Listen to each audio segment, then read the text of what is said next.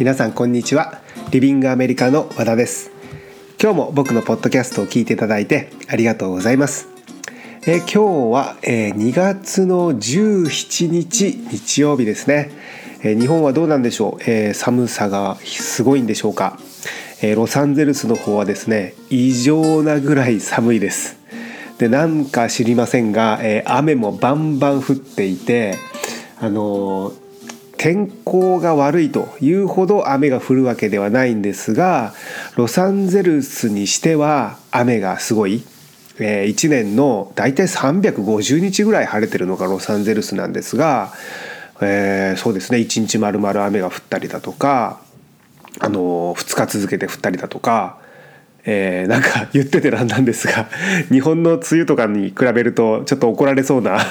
感じなんですがそれでもロサンゼルスにしてはすごく、えー、たくさん雨が降っていまして、まあ、そのせいもあって気温もぐっと低くてですね、えー、風も大流行していて僕もですね、えー、インフルエンザの予防接種を打ったにもかかわらず、えー、インフルエンザにかかり、えーまあ、それは娘からもらったんですが、えー、うちの奥さんもかかり、えー、うちの2歳の息子も今まだちょっと熱があるかなと。いうような、えー、なんていうんですか寒さの二次災害的なものに見舞われていますが、えー、皆さんはいかがお過ごしでしょうか、えー、今回のポッドキャストはまずはお知らせからいきたいと思います、えー、いよいよ1ヶ月ちょっと先になりましたが、えー、ロサンゼルスの方で春のダンスキャンプの方を開催します。えー、日程なんですが3月23日に日本を出発して、えー、4月の7日に日本に戻る2週間のプログラムになっています。でダンスレッスンなんですが、えー、ミレニアムムーブメントライフスタイルこの2つのスタジオで、まあ、好きなジャンル好きな先生のレッスンを受けていくことができるプログラムとなっています。で滞在先は、えー、学生寮の4人部屋になるのですが、えー、こちら、え、日本人の寮長さんがいるので、まあ、安心に滞在できる学生寮になっています。であとちょっとやっぱり英語がわからないということもあって、えー、現地サポートが含まれているんですがまず空港送迎ですねロサンゼルスに着いた時の空港のお迎えそれからロサンゼルスから日本に帰る時の空港のお見送りこのサポートが含まれています。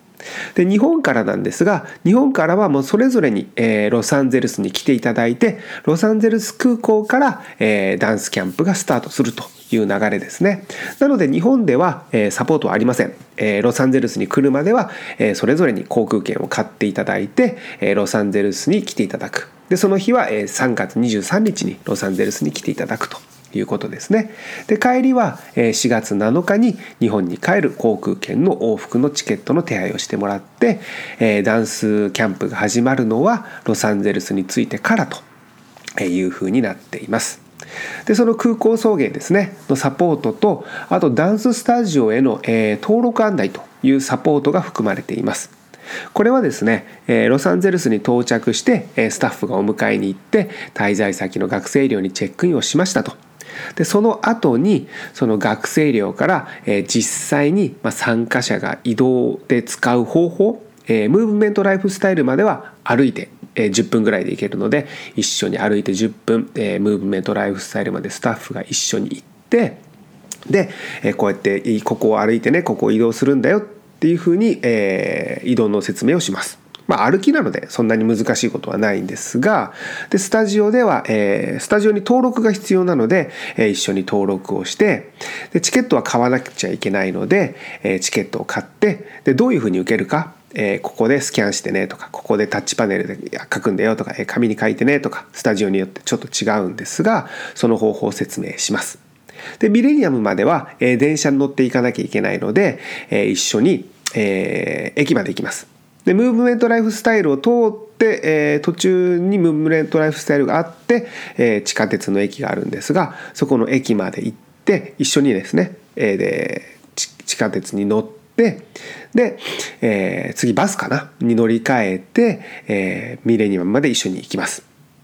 で、ミレニアムで同じように、えー、レッスンの登録ですね。で、ミレニアムはチケットがプログラムに含まれているので、えー、そのチケットの確認ですね。あと受け方。えー、その説明もさせていただきます。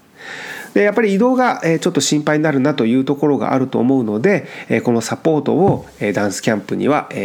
つけているんですがこのサポート必ず日本人スタッフが行います。あの空港送迎は、えー、日本人じゃない、えー、スタッフの場合もあるんですがこのダンススタジオの、えー、登録案内は必ず日本人サポート、えー、スタッフがサポートしますので、えーまあ、何かわからないことがあれば、えー、日本語で確認できますし、えー、もし万が一サポートの時に、聞きそびれたもしくはまたわからないことが出てきたと思っても、まあ、寮長の方が日本人なので、そちらで確認していただくこともできますし、参加者には、僕のですねリビングアメリカの方の LINE の ID を、お伝えしますので、そちらの方で、LINE で質問していただいて確認していただいても大丈夫です。なので、まあ、英語が分からなくても、まあ、ある程度のスタートは、えー、サポートさせていただくと。ただその後ですね、えー、一生懸命頑張って英語は使っていただきたいというふうに思っています。でダンスキャンプの詳細なんですが、えー、リビングアメリカ春のダンスキャンプというふうに検索していただければ詳しいページが出てきますのでそちらの方からご覧になってください。はい、えー、で僕の近況なんですが、えー、うちにですね5歳の、えー、娘がいて今あの小学校に入る一歩手前のキンダーガーデンというところに行っているんですが、あのまあ、周りの友達の影響かあと先生の影響であったりだと思うんですが、まあ、英語の発音がですねどんどんどんどん伸びてきているんですね。でうちは、えー、僕が日本人で、えー、うちの奥さんも日本人ででとりあえず、えー、日本語を集中して教えて、まあ、日本語の環境で、え、育てたんですね。で周りはもう完全にあのアメリカ、まあ、当たり前 アメリカに住んでるんで当たり前ですけど英語なのであの英語はどの道伸びるんですね。なので初めにえー、もう徹底的に日本語を、えー、入れておこうということでもう家の中ではもうその例えばテレビもアメリカのテレビは一切見せずに YouTube でアンパンマンだったりだとかお母さんと一緒だったりとか、えー、そういうのを見せて、まあ、本当に日本語が伸びて、えー、育ったんですね。で今5歳になってそのキンダーガーデンというところに入って来年から小学1年生あ今年？今年の9月か今年の9月から小学1年生なんですがまあその英語もどんどん伸びているんですね。でちょっとびっくりするのが英語はきちんと英語の発音じゃなきゃダメなんですよ。日本語で話しててもそういえば友達のビビアンちゃん何してるのっていうそのビビアンちゃんっていうのをビビアンって言っちゃダメなんですよね。やっぱ発音よくビビアンとかあのイアン君どうしたのって言ったらイアンじゃないよイアンだよとか やっぱりその発音の違いがちゃんと耳で聞き取れていてこの発音はこういう発音だっていうのを英語と日本語っていう最近その2つの言葉だっていう違いがあるっていうのはちょっとずつ把握してきてるというかこれは違う言語なんだなっていうのはちょっとずつ分かってきているみたいなんですが無意識にでもこの発音はこういうものだっていうのがしっかり分かっていてそれをしっかり聞き取れる耳を持っているんですね。であの、まあやっぱ子供ってそもそも天才だと思うので何でも吸収すると思うんですがあの、若さっていうのはやっぱり武器だなと思いました。まあ、子供若いっていうのもなんなんですが、まあ、僕が自分で思ったのが僕は高校の時に、えーと留学をしたんですね。で3週間その時は留学をして、えー、短期留学ですけれどもで、えー、日本に帰って今度は高校を卒業して、えー、大学進学のためにアメリカに戻ったんですね。でその時、えー、18歳ですけれども、まあ、18歳が若いかというとこのポッドキャストを聞いてる人からするといや18歳はもう若くないという人かいや18歳なんかまだまだ全然若いよとえー、言うかもしれませんが今僕43からするともう18歳もしこたま若いんですね。で当時の僕はやっぱり全然吸収力が違いましたね。えっ、ー、とアメリカ来た時に一番最初に見た映画が確かアラジンだったんですよね、えー、1994年かな？アラジンの映画をやっていて、まあ、ディズのディズニーの映画は今も昔も非常に分かりやすいですよね。えー、英語も綺麗だし発音も綺麗だし使ってる単語は優しいし。なのであの勉強にはもうもう本当にもってこいの、えー、教材だと思うんですけれども僕もアメリカに来て最初にそのアラジンを見て単純にアラジンが面白かったっていうのもあるんですがすごくすごくアラジンから英語の勉強をしました。あこういう言い回しをするんだとかで分からないことは学校に行けば、えー、先生もいますし、えー、聞けば当然答えてくれますよねアメリカ人なので。で発音もあのその先生が言った通りに自分が発音できてたんですね。だからあの日本語なまりの英語を発音する人の気持ちが分からなかったんですなんで聞いてるまんま発音すればいいじゃんでそれはもうあの若さですこれはですねもうどうしようもない神様がそういうふうに作ってしまったんですね。やっぱ若い頃は吸収できるものが全然違いますしあの意識しなくても英語のじゃあ発音に関して言えば発音できるんですね。で年を取れば取るほどやっぱりこう筋肉が固まってきたりだとか柔軟性がなくなってきたりだとか、えー、そういうことで発音ができなくなったりするんです。で耳もやっぱりちょっとまあ悪くなってるって言い方変ですけど聞き取りづらくなってるところもあるんですが英語が聞き取れても口がその発音にえー、うまくついていかないもう例えば日本語をしゃべる筋肉が完全に出来上がってしまっていると英語の発音の筋肉に対応しきれないただこれが若さがあるとやっぱり柔軟性があるのでその考えの柔軟性とかではなくて単純に筋肉ですね。これはもう完全に若さです。なので発音が、えー、僕は若い頃に覚えた英語ってその通り発音できるんですけど年を取ってから覚えた英語えーと例えば子供の出産の時の英語ですよね、えー、帝王切開とか陣痛とか そういう英語はあのかみさんが妊娠してあの子供が生まれるまで発音あどういうななんですか C セクションとか言うんですけどまあ C セクションぐらい言えるかまあでもそういった単語とかを、まあ、そもそも知らなかったのでそうやって新しく覚えた英語って、えー、なかなか発音しづかだったりすることもあるんですね。でそういうことをこう娘とこう話しててそのアラジンの歌「えーと、アホールニューワールド」ですけど日本語でも「アホールニューワールド」っていうのかな。それ歌を歌詞を僕今でも全部覚えてるんですね。えももちろん英語です。だから全部歌えるんですよ。だから子供と一緒に映画を見てそれを全部歌えるんですね。ただえっ、ー、と今の映画それこそ「アナと雪の女王」とかはもう死ぬほど娘といっ一緒に見ましたけれども全部は歌えないんですね。やっぱところどころちょっと忘れてたりとかあと時間が経てば、えほとんど忘れていたりだとか、えー、こともあります。なのでやっぱりあの、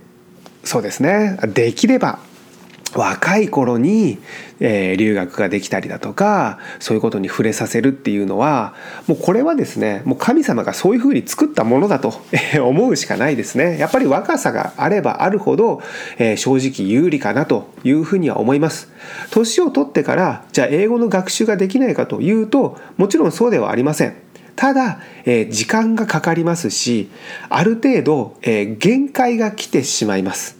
その発音に関してですね、えー、聞き取りはまだ全然できると思いますただ、えー、発音すると、えー、例えば本当にアメリカ人のようにネイティブに英語を喋れるようになるというのは正直あの年齢的なものが大きく関係してくるのかなというふうに思ったのが、えー、僕の近況になります。はい、えー、それでは今日のトピックに行きたいと思います。えー、今日のタイトルは「やっぱり心配アメリカの治安」ロサンゼルスの治安は大丈夫？治安のいい場所悪い場所から、えー、留学中に安全に生活する方法までを、えー、徹底解説というちょっと長い タイトルになりましたが、えー、してみました。であの、やっぱりねアメリカに留学するとなると、え、気になるのは留学中の治安だと思います。でまあ日本ではですねアメリカのことはものすごく、えー、いろんな意味で、えー、いいニュースも悪いニュースも、えー、特によくニュースになるので、えー、治安のことも、えー、何か事件があったらすぐニュースになりますよね。で実際僕もですね、えー、自分が留学する時、えー、17歳の時に3週間留学しましたが、えー、治安のことは、えー、かなり不安でしたただ、えー、もうその僕の時はですね、えー、25年ももっとか17の時だから278年ですね前のことなのでそのロサンゼルスの情報を自分で調べることはできなかったんですね。だからもうただただ、えー、覚悟を決めて 留学するしかなかったのですが、まあ、今はねインターネットがたくさん、えー、あ今インターネットで、えー、たくさんの情報が手に入るのでまあ安心だと思います。ただですね、まあ、調べてみると分かるんですが、まあ、たくさんの情報は手に入るんですけれども、えー、同時にですねたくさんの、まあ、事件ですよねの情報が、えーまあ、インターネットには盛りだくさん出てくるので、まあ、そんな情報ばっかり見ていると、えー、逆にですね心配になってくるかもしれません。なので、えー、今回はですね、え、本当にその実際のえー、ロサンゼルスにまあ限定しますが、えー、治安について、えー、実際はどうなのかということを詳しくお話ししていきたいと思います。でまあ、ロサンゼルスにはですね、まあ、治安のいい場所と、えー、治安の悪い場所がありますが、まあ、極端にこの2つに分かれているかというと、えー、そういうわけではありません。まあ、例えばもうみんなが知ってるビバリーヒルズは、まあ、言うまでもなく超高級住宅地で、えー、治安はいいのですがここはその治安がいい中でももうすこぶる治安がいい地域になりますもうトップクラスですね。でまあ日本人が知っている場所は、まあ、ほとんど治安のいい場所なんですが、まあ、例えばサンタモニカですよねとかも、えーまあ、とっても治安のいい地域に入ります。であとはハリウッドか。でハリウッドは、ま、場所によって、えー、ちょっとこう閑散としてる、えー、ところもありますが、まあ、基本的には、えー、治安がいいので、まあ、まあまあまあ普通に治安のいい場所になりますね。でその他にも、えーと、例えばバーバンクとか、えー、ウエスト LA とかトーレンスとか、えー、レドンドビーチとかいろいろあるんですが、まあ、そこら辺も、えー、普通に治安のいい場所になりますね。でここら辺は、えー、そんなに注意をする必要はない場所なんですけれども、えー、ちょっとずつ不安になってくる場所としては、えー、コリアンタウンとかあとダウンタウンですねロサンゼルスのダウンタウンここはですねえー、治安のいい場所と悪い場所が混ざっているんですね。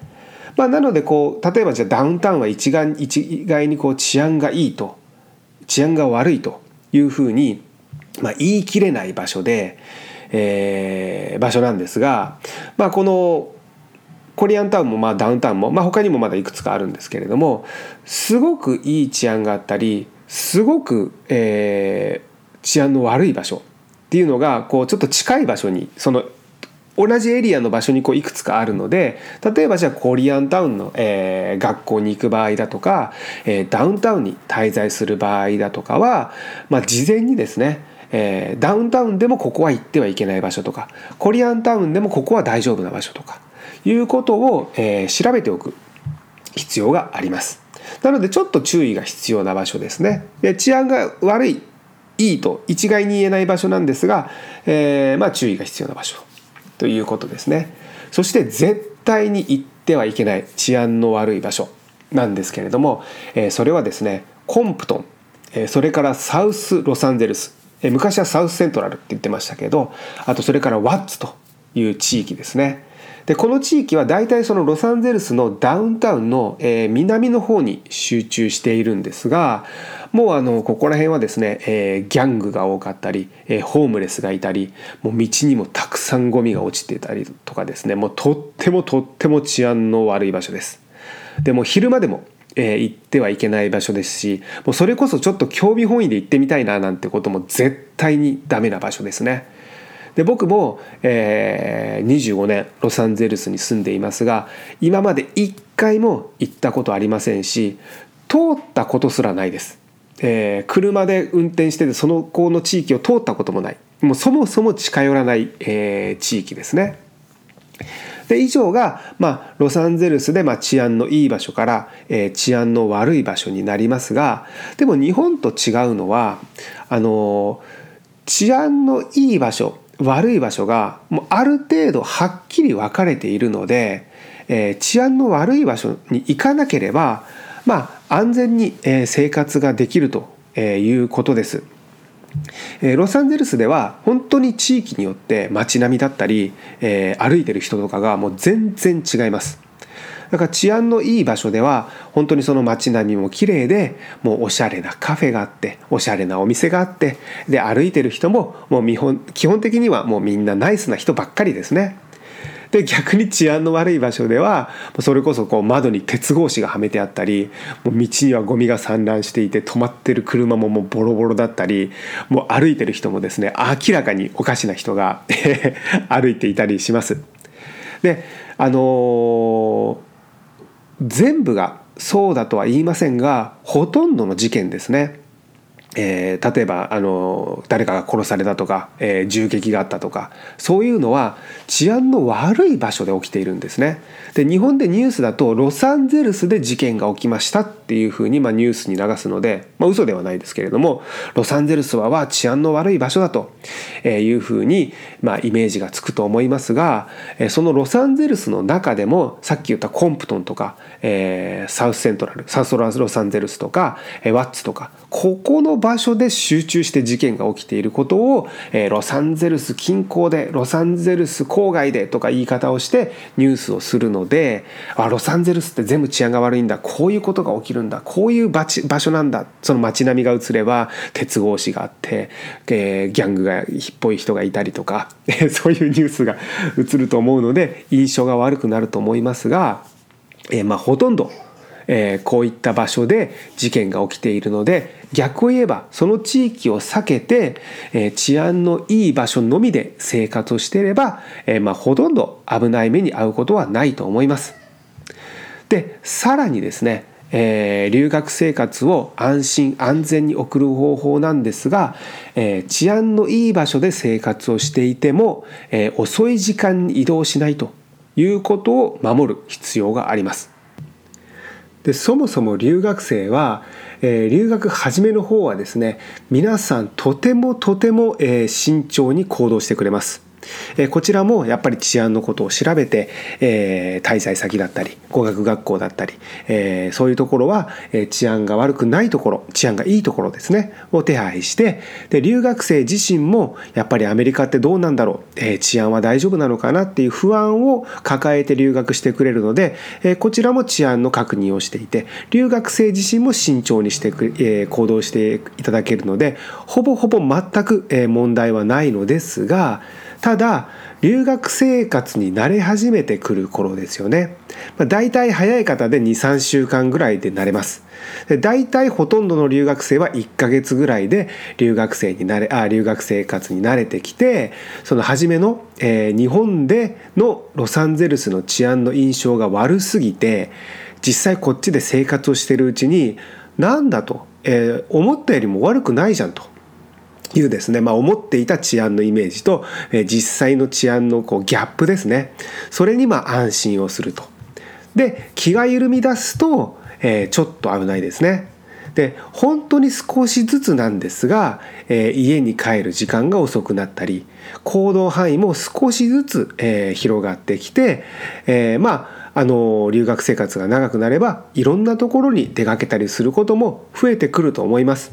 でそれ自体がえー、悪いことではないのですがこの少しずつ生活習慣が変わっていくので、えー、なかなかこう気が付かなくていつの間にか家に帰るのが夜の10時過ぎになっても全然平気になっていたりすることもあります。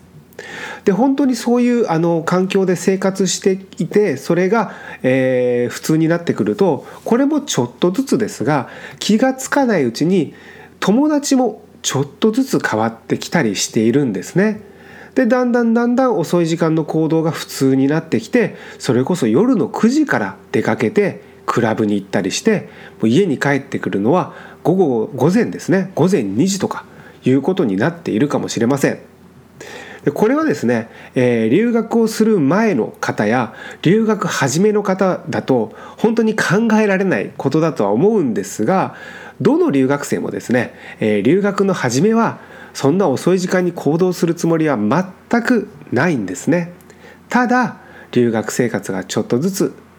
留学生活が長くなって、えー、留学生活にちょっとずつ慣れてきて安心して気が緩んだ頃ですよね。でここがポイントなんですがちょっとずつ生活習慣が変わっていってちょっとずつ周りの友達も変わっていって気がついたらまあ、遅い時間に外に出ることに、まあ、全く抵抗がなくなっていた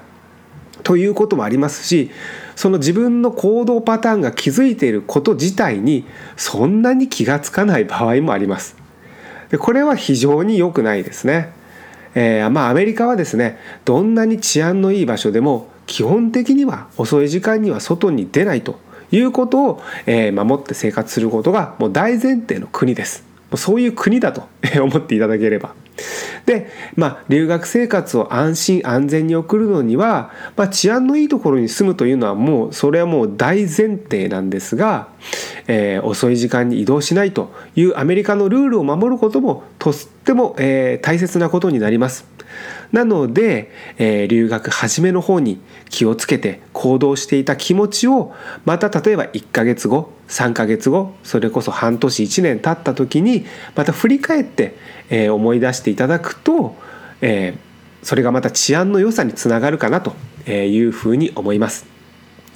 で最後にもう一つこれはもうちょっとおまけなんですけれども、まあ、一応知っておいた方がいいかなというので、えー、日本人留学生、えー、特に女性、まあ、100%女性ですがとにかくアメリカ人からナンパされます。でえー、これはですね、まあ、アメリカ人がもともとフレンドリーでよく声をかけてくるというのが原因の一つともう一つは日本人はとりあえず笑顔で答えるとりあえず笑顔で対応するというですねこの2つの要素がバッチリマッチングしているので、えー、特に日本人女性はアメリカ人から声をかけられやすい、えー、ナンパされやすいのですが、まあ、あのアメリカ人はですね空気を読んだり雰囲気で察してくれるということができない人種なので、えー、例えばじゃあナンパをされてる時にはっきり断らないと分かってくれません。え分かってくれませんしまあそのね最初からナンパだなって思えばもうあの断りやすいかもしれませんがじゃあ例えば初めは世間話から入ってあれ途中からなんかどっか行かない？ってじゃあ僕が連れてってあげるよみたいな感じにあれちょっとナンパっぽくなってきたなという場合もあるかもしれません。でその場合でも例えばあのいやなんかよくしてもらったしちょっとあの断ると悪いかなみたいな感じでやんわり断ったり、まあ、しっかり断らないような例えばこう中途半端な態度をとっているとそのアメリカ人はですねしっかり自己主張、えー、する国なので逆にですねその曖昧な態度があれまんざらでもないのかなと。これ押したらいけるんじゃないの？みたいな、え逆に勘違いされることがあります。っていうか勘違いさせるすることがほとんどだと思うので、えー、そういった場合は、えー、しっかり断っていただきたいと。特に理由はいりません。えー、この後友達と用事があるからとか何か相手にこう理由がないと断りづらいかなと思うのは日本人の優しさなんですがアメリカではそれは通用しませんのでノーと言うだけでもいいです。で Why って聞かれてもなんでって聞かれても行きたくないから I don't want to go. No. って 大丈夫です、えー、言っても、えー、アメリカ人は傷つきません、えー、そういった逆に自己主張をしないと、えー、何かこうしつこくされたり向こうは良かれと思ってあれ行きたいのかなってじゃあもうちょっとこうプッシュしてみようって思ってることをアメリカ人は良かれと思ってやってて日本人からすれば「えー、もう断ってるのに気づいてよ」っていうすごい温度差が発生することになってしまうので、えー、留学生女性の方ですね、えー、すごくナンパされる可能性は高いので、え、しっかり「ノーと、え、断っていただきたいというですね、え、最後のちょっとおまけになります。はい、え、今回の配信は以上になりますがいかがでしたでしょうか？で最後にもう一つだけお知らせですが、えー、リビングアメリカではメールお電話それから LINE での、えー、留学のご相談をお受けしています。で今ですね LINE で、え、お問い合わせをお受けすることが多いのですが、え、直接お話ししたいという場合は、え、ロサンゼルスの方から私がお電話を差し上げて、え、お電話で、え、留学のカウンセリングも行っていますし、え、東京渋谷の方であれば、え、日本のスタッフの方が、え、カウンセリングの方もさせていただいています。でどの方法もご相談は無料ですのであの一番これがベストだなという方法で遠慮なくお問い合わせください。